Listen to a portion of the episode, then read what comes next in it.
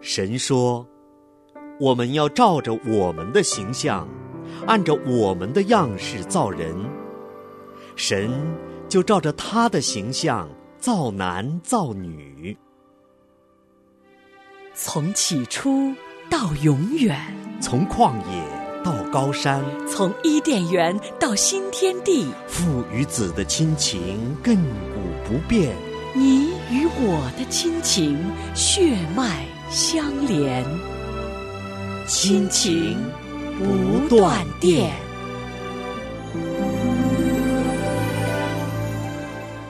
亲情的家人们好，这里是亲情不断电。大家好，我是新月，大家好，我是安好。很高兴今天啊、我跟安好弟兄一起又在《创世纪》里的亲情和您见面。是的，对我们这个节目呢，已经有十几集了哈。是那在过去的这十几期节目当中呢，我们真是啊、跟这个《创世纪》里面的一个又一个家庭啊，他们的啊、丈夫、他们的妻子、他们的孩子啊，是一起来看几千年前啊，以色列民族他们的祖先这一个又一个家庭当中，他们过日子的故事哈。是。呃，那么在上一期啊，我们跟大家分享了雅各和以扫兄弟之情关系的修复。嗯，嗯，重点呢是跟大家分享的是，亲人之间一定难免会有这样或那样的这种纷争。嗯，有了这样的纷争和矛盾的时候，其实我们是不能够回避的。对呀、我们必须要有一颗谦卑顺服的心，来主动的跟家人之间来修复关系。嗯，因为我们真的，我们先认识了神哈，我是们就知道神怎样的谦卑，我们就要学习啊、我们所跟随的神他的样式哈。是的，啊、在这个在我们的亲情，在我们的家庭生活里面，做出符合神心意的行为。是的，那今天呢，我们还是要继续再来看一看雅各和他的家。嗯，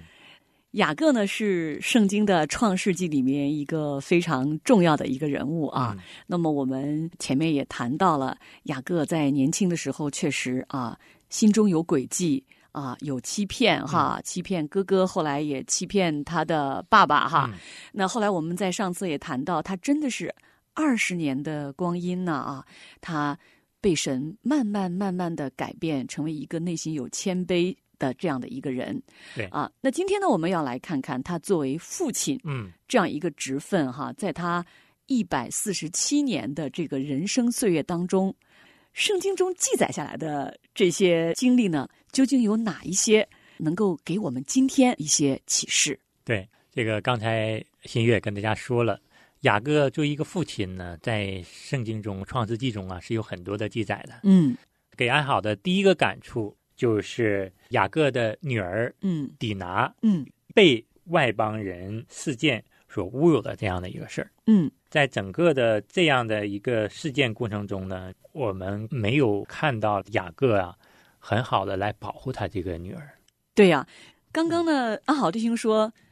雅各做父亲哈，嗯圣经中的这个记载给他很多感触哈。其实说真的啊，我这个故事呢，在圣经中看过很多遍哈。嗯，嗯那这次呢，因为做节目，我们是从家庭、从亲情、从雅各他做父亲的这个角度来看这件事情，嗯，其实让我很震惊啊！嗯，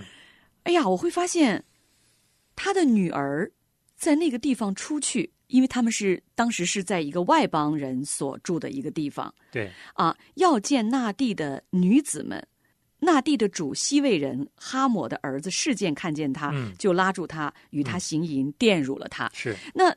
其实我会发现，这个女孩子在那个外邦人的那个地方出去要见那个地方的女子们，其实还是有一些危险的。是的。嗯，那这个时候，如果身为父亲的，这个真的是要好好的劝告他，对，说你尽量不要去。嗯，因为要警告孩子是对有危险的。，对我太太就跟我说过，她是在上大学之前，在家里、嗯每天晚上出去跟小伙伴玩的时候，父亲告诉她六点半到七点必须要回家，哦，天黑之前一定要一回定要来回，家，嗯并且呢，不准她在外面留住，嗯，千万不要住在别人家里。哦，其实这个是很重要的一个提醒啊。 对，所以说我的太太就跟我说，她说父亲从小就在这块儿很好的告诉她有这样的安全意识，那么嗯至少她在很多的方面也养成了这样的安全的一个意识。对呀、啊但是我们在这里却没有看到这个雅各有任何的这个提醒，对，实际上我们知道，这个底拿出去见这个外邦人呢、实际上那肯定是有危险的。至少有潜在的危险因素在哈是的对，对所以后来就出事儿了哈。嗯但是让我很震惊的是呢，就是在《创世纪》的三十四章第五节哈，雅各听见事件玷污了他的女儿底拿，嗯那时他的儿子们正和群畜在田野，雅各就闭口不言，等他们回来。是的，一言不发。一言不发呀！圣经中说他听见了这件事情，嗯他闭口不言。嗯，按道理，我会觉得一个父亲听到了自己的女儿在外面受了这样的这种侮辱哈，应该是非常愤怒的。嗯愤怒的要嗯站出来替自己的女儿、要去讨公道的呀，对因为你对是一家之主，你是父亲啊。嗯这个女儿她没有出嫁之前，你是她的第一监护人呢、嗯但是我们却看见说，那时他的儿子们正和群畜在田野，这个时候雅各就闭口不言，等他们回来。对，在第六节也继续的记载，事件的父亲哈姆出来见雅各，要和他商议。嗯，雅各的儿子们听见这事儿，就从田野回来，人人愤恨，十分恼怒。对。那后来我们就再往下看，看到事件跟雅各和他儿子们之间就这件事情对来进行商议，但是我们发现商议之后没有看见圣经中记载雅各有任何的言语或者嗯行为。是那圣经中直接记载的就是底拿的两个哥哥，也就是雅各的两个儿子哈，嗯就是出来要替他的妹妹报仇。对。那么后来呢，就造成了非常非常严重的杀人事件嗯和抢劫的事件。对那一直到《创世纪》的三十四章的第三十节，对，这些事情都发生了。嗯，哇，真的是一个惨案啊！那个嗯整个城里的男丁男都丁被杀死是的了，嗯而且所有的这个牛羊啊，这些群畜、货财、一切牲口也都被抢走了。嗯，那么这个时候，圣经中记载雅各说的第一段话，第一次表态啊，对。就是对他的两个孩子的一种抱怨和是的指责。三十节，雅各对西缅和利未说：“你们连累了我，嗯，使我在这地的居民中，就是在迦南人和比利洗人中有了臭名。我的人丁既然稀少，他们必聚集来击杀我，我和全家的人都必灭绝。对，那这个时候你会发现他的这两个儿子呢，对待他的父亲讲话，其实语气也不是很好哈对。我们从这个圣经中的记载中会看到，他们直接说哈，嗯他岂可待我们的妹子如同妓女吗？”嗯，这个事情呢，让我们重新来看嗯圣经中的这段记载哈，嗯看见雅各一家之主。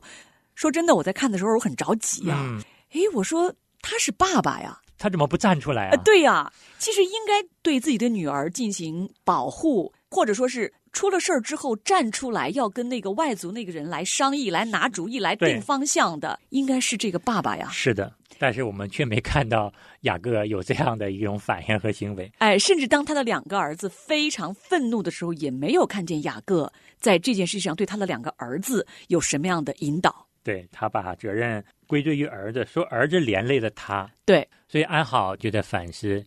雅各在这件事上确实是有严重的一个失职的，嗯，就是从父亲这个职分上来看，雅各是失职的。对，就是没有保护。对，第一个是没有很好的保护好底拿他的这个女儿，嗯，第二个呢，其实也没有很好的来管教他这些儿子们，嗯以至于他儿子们做出这么残暴的行为。对，嗯，这个看来确实是啊，雅各的生命其实这个是发生在他跟他的哥哥以扫和好之后。嗯那个时候，其实他的腿已经瘸了，嗯他已经叫以色列了嗯哈。嗯但是在做父亲的这个职分上面，我们依旧看见嗯，雅各在这个方面是有欠缺的。对。嗯做父亲可能就是这样的，不是说孩子一生下来自己就是会做父亲，嗯或者是说呢，做父母可能是天底下最难做的这么一件事情了。嗯，也不是说自己的生命被神对一改变，立刻对就会在生活中说各个方面都做得非常完美哈。，对，嗯。但是雅各有没有悔改的行为呢？嗯，这才是我们今天从圣经中看到的这个重点哈。是我们就发现圣经的记载，雅各对他的两个儿子指责，嗯两个儿子就回复说：“他岂可待我们的妹子如同妓女吗？”嗯这样的一个对话发生之后哈、紧接着我们就看见圣经记载说，神对雅各说：“嗯起来，上伯特利去嗯，住在那里。要在那里筑一座坛给神，嗯就是你逃避你哥哥以扫的时候向你显现的那位。嗯，神这个时候对雅各说话了。从还好这个角度也是觉得他儿子的这样的一句反问，让雅各重新思考：我没有尽到父亲的这个职分，嗯那我应该怎么办？嗯我要回转的时候，我怎么办？嗯实际上，雅各这个时候心里可能是有了求告神的意愿，嗯，但是神恰恰就在这个时候已经给他指明了一个悔改的方向。嗯，神直接对他说话：“嗯你起来上伯特利去。对，”神的这个指令非常清晰，是，神的吩咐清清楚楚。嗯那我们紧接着看到，在三十五章，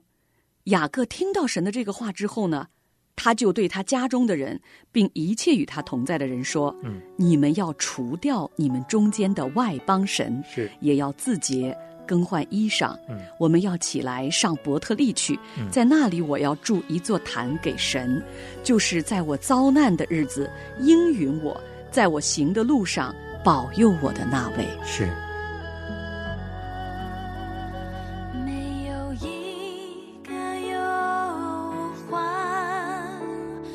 耶稣不能担当；没有一个痛苦，耶稣不能背负。我要向高山举目。我的帮助从你而来，满有丰盛的慈爱，赐给凡求告你名的人。你的爱总是不离不弃，怜悯如江河永流。在我的人面前摆设宴席，是我的父辈难应。你的爱总是不离不弃，时刻将我环绕。你必永远纪念与我所立的约，是我领受丰盛的恩典。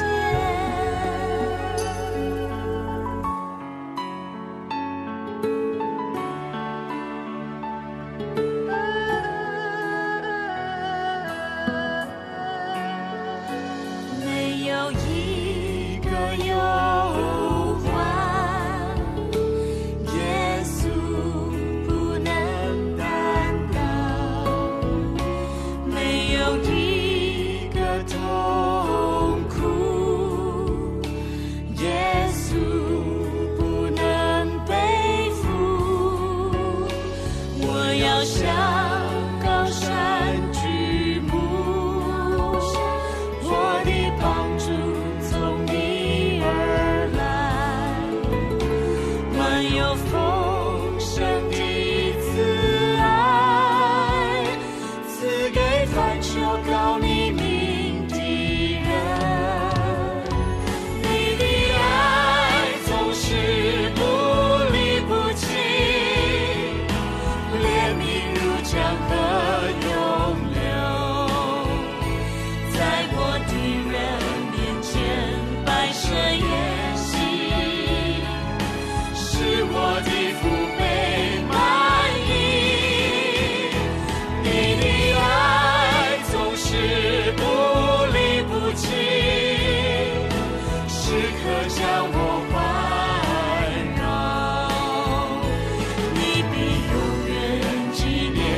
与我所立的约，是我领受丰盛的恩典。读了这段呢，我的体会是什么呢？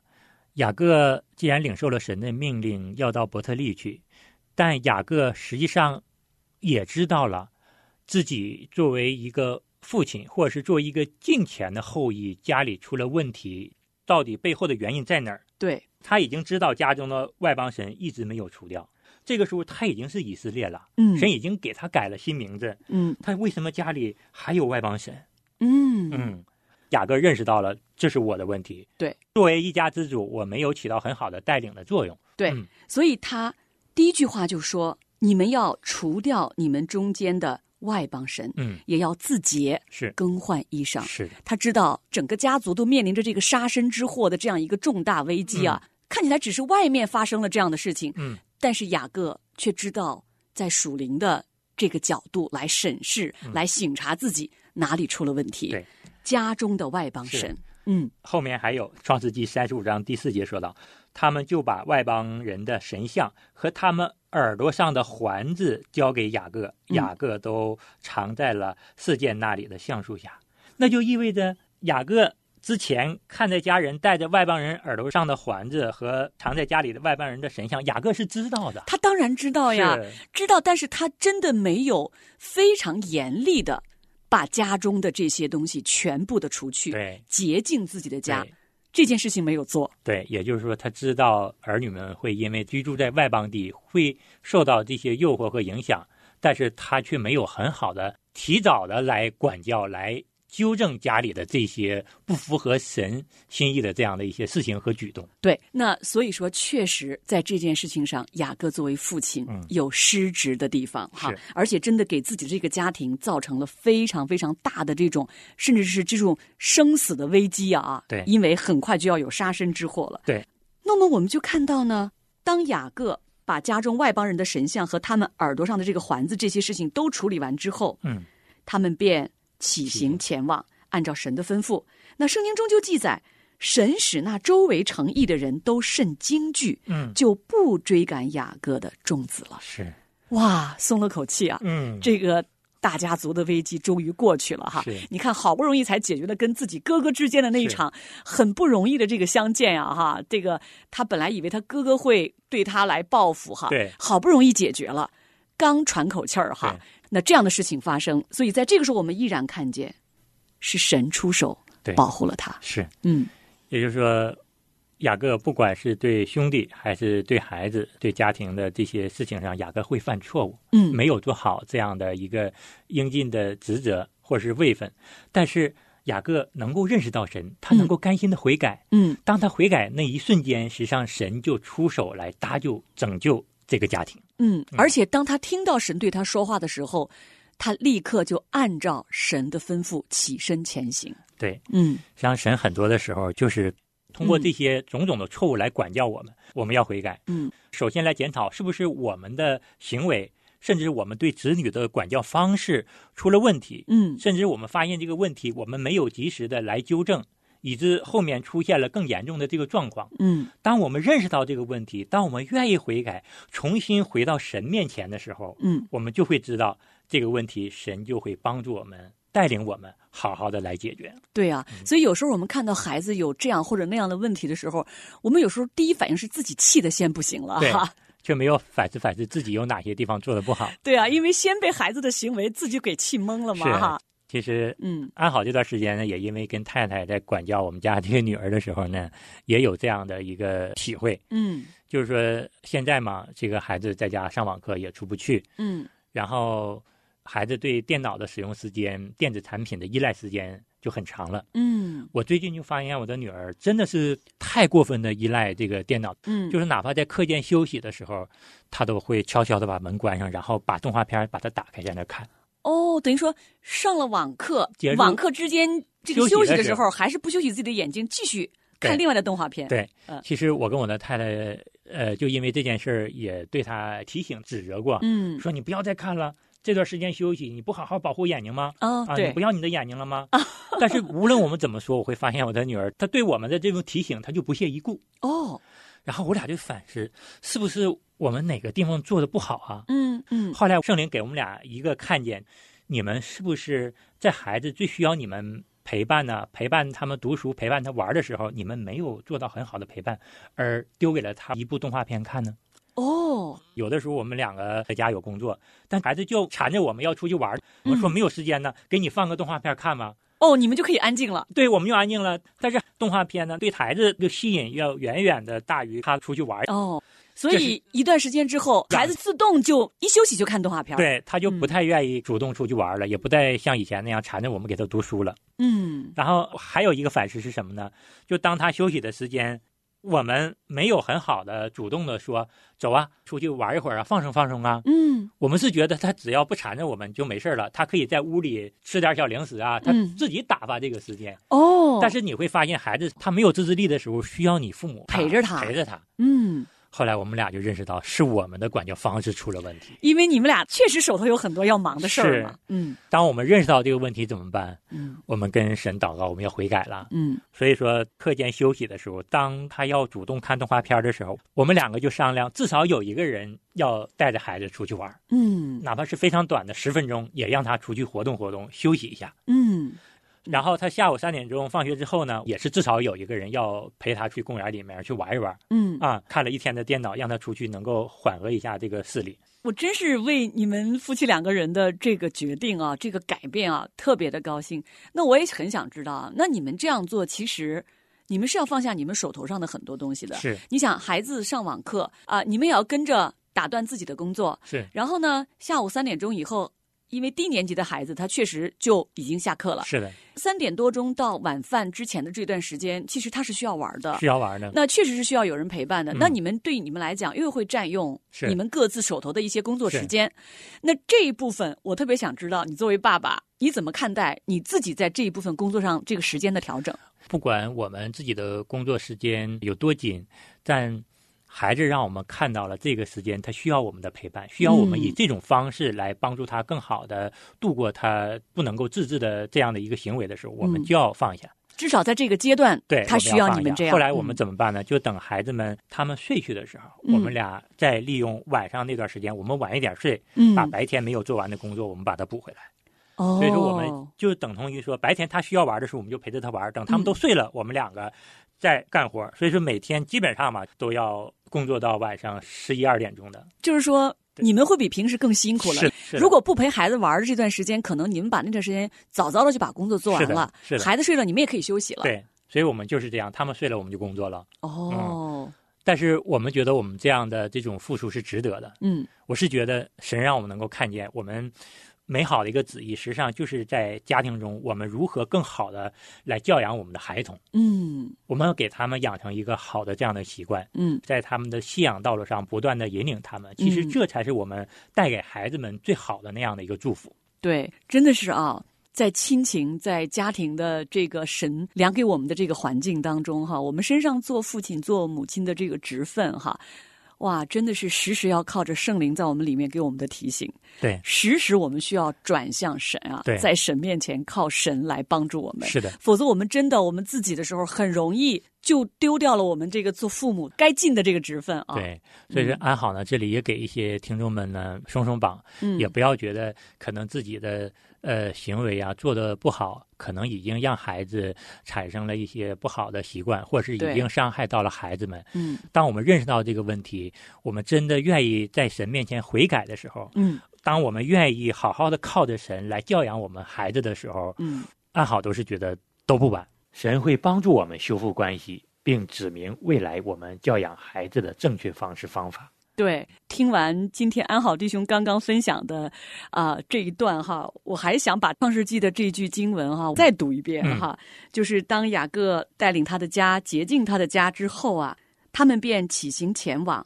神使那周围诚意的人都甚惊惧，就不追赶雅各的种子了。是的，真的是他们重新又回到了神所喜悦的道路上。是的，好，听众朋友们，今天我们的节目呢就到这里了。那下次节目的同一时间，我们再见。再见。我相信耶稣是我的好朋友，他为我舍命，使我能进天国。我相信天父是我的阿爸父，他好疼爱我，他以慈爱安慰我。我相信生命是我的安慰者，它时时在温柔地牵引我。我相信生命充满美好记忆，花一生敬拜你，活出最美的旨意。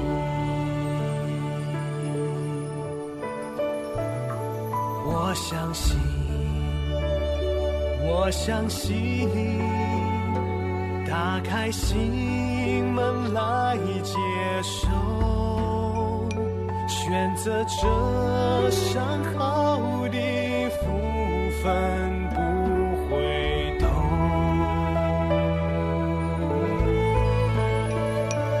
我相信，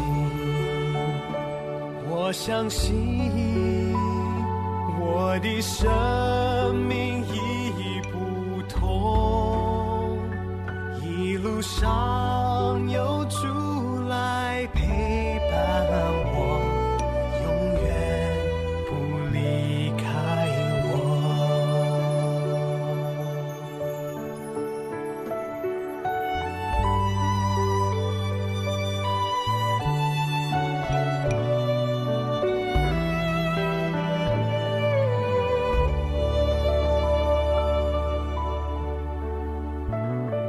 我相信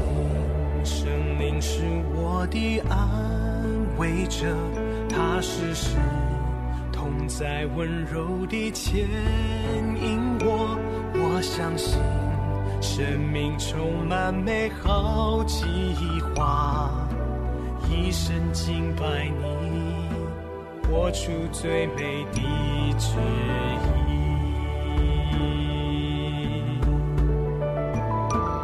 我相信，我相信，打开心门来接受，选择这伤口的福分不回头。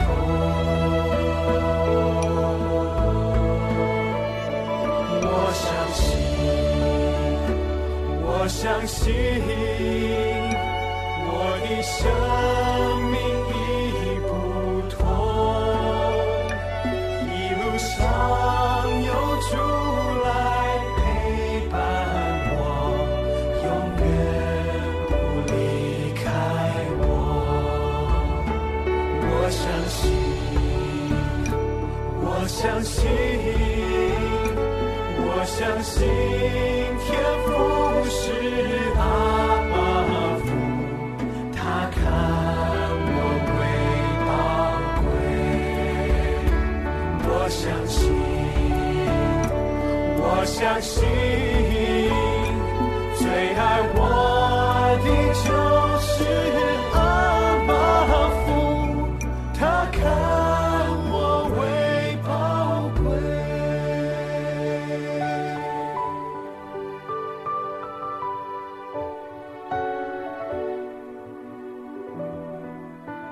最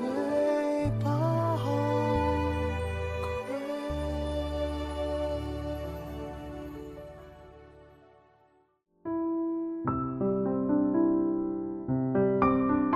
亲爱的听众朋友，现在您正在收听的节目是由良友电台为您制作的，每周一到周五播出的《亲情不断电》，欢迎您与我们联络。我们的电子邮箱地址是 q i n q i n g at l i a n g y o u dot n e t，就是亲情在良友网。感谢您收听我们今天的节目，愿上帝赐福给您和您的家人。我们下次节目再会。